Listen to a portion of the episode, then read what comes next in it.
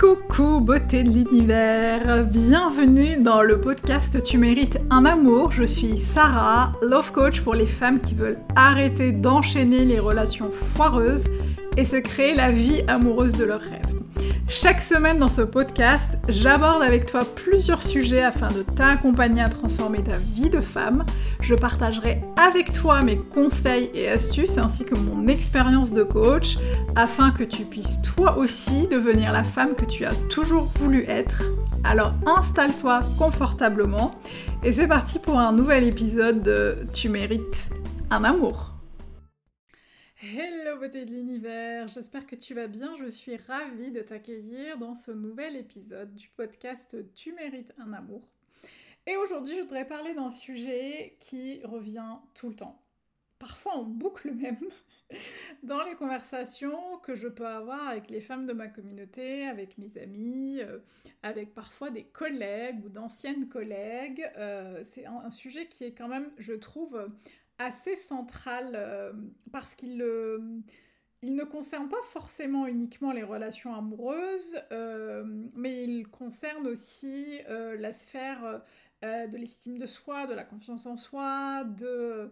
nos rapports avec les autres de manière générale et notre rapport avec la vie. C'est le fait de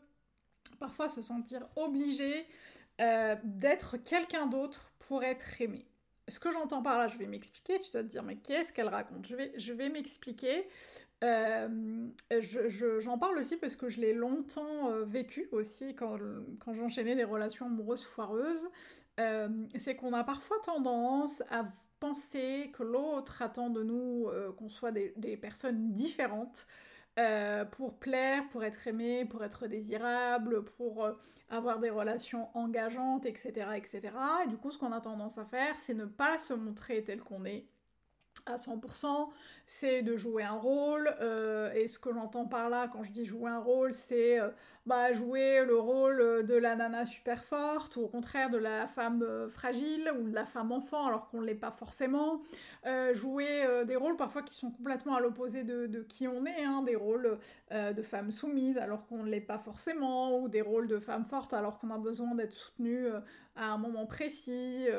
des rôles de personnes euh, qui euh, minimisent euh, les choses qui leur arrivent dans la vie parce qu'elles n'ont pas forcément envie de saouler les gens avec ça. Et,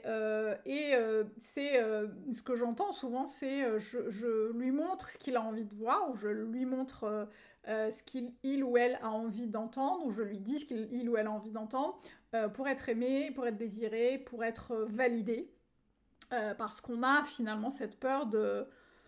Ouais, cette peur du rejet, cette peur de ne pas plaire, cette peur de ne pas être à la hauteur, et qui, qui en dit un peu plus long que, que, que qui va même au-delà en fait de la relation amoureuse. Et je trouve ça intéressant parce que euh, moi personnellement, le jour où je me suis vraiment rendu compte bah, qu'en fait je faisais tout pour plaire à l'autre, euh, quitte à parfois renier des parties de moi, parce que c'est ça qui est le plus problématique. Euh, c'est qu'on va renier des parties de nous, on va baisser le volume de ce qui nous fait shiner dans la vie euh, pour plaire à l'autre, pour plaire, euh, pour, pour, être, pour se sentir plus aimé, plus désiré, plus validé. Et du coup, on va s'éteindre petit à petit parce qu'en fait,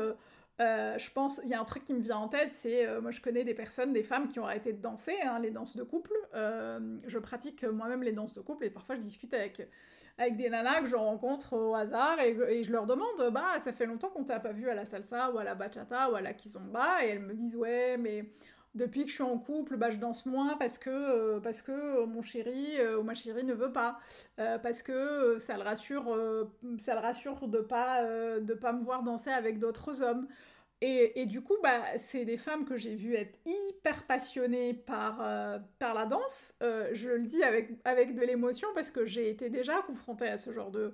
de relation où des hommes m'ont limite interdit de danser, euh, d'aller danser avec d'autres hommes parce que c'était contraire à leur, et à leur, à leur morale, à leur religion, à leur whatever, à leur, et que ça, ça, ça, venait trigger quelque chose dans leur, dans leur, dans leur masculinité presque. Et pour les rassurer, j'ai euh, alors j'ai pas arrêté de danser parce que c'est un truc qui est vraiment très important pour moi mais je l'ai considéré à un moment je l'ai considéré et c'est là où je me suis dit tu peux pas en fait arrêter d'être qui tu es, d'incarner la femme qui tu es, en espérant rencontrer quelqu'un qui t'aime à 100% comme tu es. C'est pas possible. C'est vraiment quelque chose qui va à l'opposé de ce qui fait de nous euh, celles et ceux que nous sommes. Euh, et du coup, c'est hyper important, je trouve, de, se poser la question de est-ce que dans cette relation, euh, en tout cas si tu es dans une relation amoureuse, est-ce que dans cette relation amoureuse, je suis à 100% moi-même Si la réponse est oui, bah c'est génial. Si la réponse est non, euh, si la réponse est, non, qu'est-ce que qu'est-ce qui m'empêche déjà de l'être? Qu'est-ce qui m'empêche d'être à 100% moi-même? Euh, et comment je peux euh, me reconnecter à ce qui me fait du bien, à ce qui me fait plaisir, à ce qui me fait vibrer, à ce qui me fait kiffer, tout en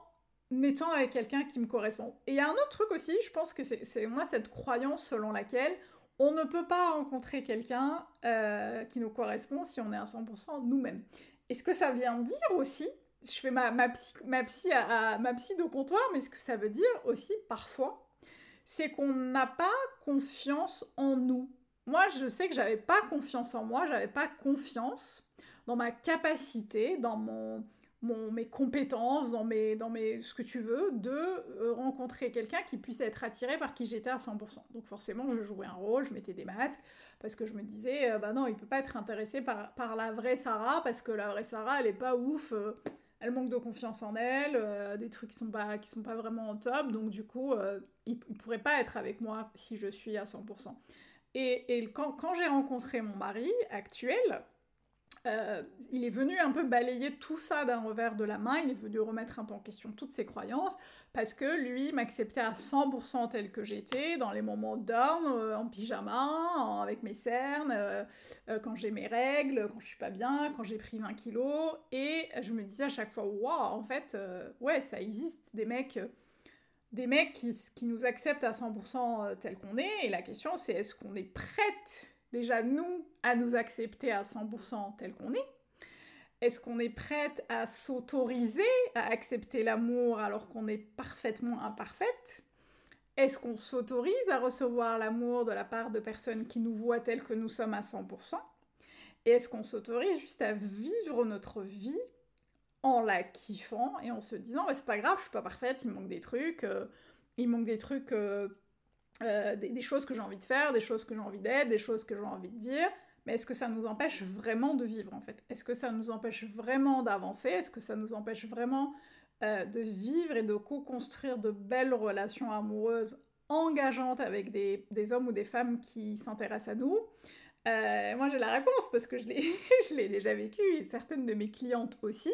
Mais c'est vraiment le podcast d'aujourd'hui, c'est vraiment un questionnement. C'est jusqu'où tu es prête à te connecter à toi-même, jusqu'où tu es prête à, te montrer, euh, à te mettre à nu limite, hein, parce que tu vas te montrer à 100% euh, toi-même,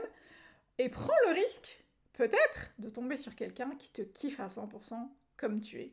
Je sais que c'est une question qui est assez complexe, je sais que c'est délicat parce que le sujet de si je suis moi-même et si je me montre à 100% moi-même, je risque de ne pas être aimée. C'est un truc qui revient systématiquement dans mes séances de coaching avec mes clients, dans les conversations que j'ai avec d'autres femmes et même d'autres hommes aussi, hein, puisque le sujet touche euh, finalement, euh, la question n'a pas de genre. Euh, et du coup, pour moi, c'est vraiment important de se poser la question de qu'est-ce qui est le plus important pour moi. Est-ce que c'est le fait de me connecter à 100% à moi-même et de, et de finalement attirer les personnes qui veulent être avec cette personne-là, qui veulent être avec qui je suis à 100% Ou est-ce que je continue à euh, mettre des masques, à euh, montrer euh, une facette de moi qui n'est pas vraiment la mienne, à porter un truc qui un costume qui est un peu trop serré à mon goût Et donc voilà, j'ai pas la réponse pour toi, je l'ai eu pour moi avec plusieurs années de, de réflexion, d'échecs amoureux et de remise en question.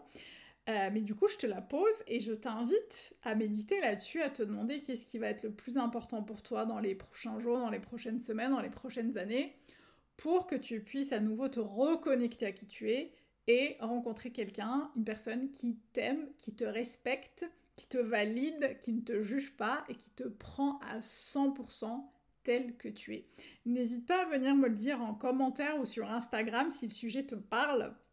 si tu as déjà été confronté à des situations où tu t'es senti moins aimé si tu te montrais à 100% tel que tu étais, ou l'inverse, Euh, n'hésite pas à venir commenter le podcast, n'hésite pas à le noter aussi si ça te parle, si l'épisode te plaît, si mon travail euh, te permet d'avancer dans ta réflexion, n'hésite pas à noter le podcast euh, si la plateforme d'écoute le permet. et moi je te retrouve au prochain épisode et d'ici là n'oublie pas, tu mérites tout un amour et moins que ça tu prends pas. Ciao